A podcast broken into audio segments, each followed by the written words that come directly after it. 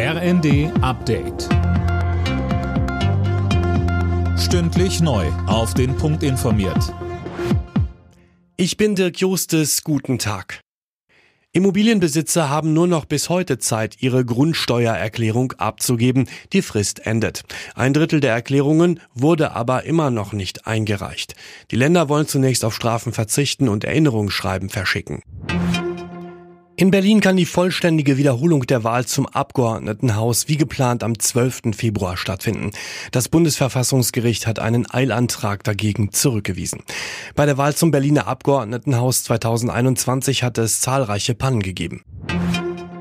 Brasiliens Präsident Lula da Silva hat sich als Vermittler im Krieg zwischen Russland und der Ukraine angeboten. Zusammen mit China würde er sich mit beiden Parteien an den Verhandlungstisch setzen, sagte Lula beim Besuch von Bundeskanzler Scholz.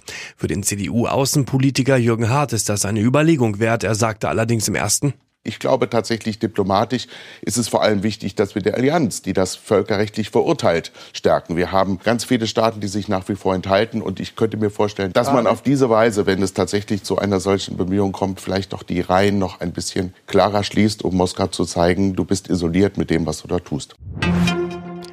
Der Arbeitsmarkt in Deutschland ist weiter stabil. Die Zahl der Arbeitslosen ist im Januar zwar um 162.000 auf 2.616.000 gestiegen. Ohne ukrainische Flüchtlinge in der Statistik hätte es aber ein Minus gegeben, so BA-Chefin Nahles. Allen geopolitischen und wirtschaftlichen Sondersituationen zum Trotz entwickelt sich die sozialversicherungspflichtige Beschäftigung in Deutschland weiter sehr gut. Sie ist mit knapp 35 Millionen hervorragend. Gegenüber dem November bedeutet das ein Anstieg von rund 480.000 Menschen, die sozialversicherungspflichtig beschäftigt sind. Die Beschäftigung wächst auch in fast allen Branchen. Zum Auftakt des DFB-Pokal-Achtelfinals empfängt Zweitligist Paderborn heute Erstligist VfB Stuttgart. Anpfiff ist um 18 Uhr. Im Anschluss trifft Union Berlin auf den VfL Wolfsburg. Bei Union hat der VfL noch kein Pflichtspiel gewonnen. Alle Nachrichten auf rnd.de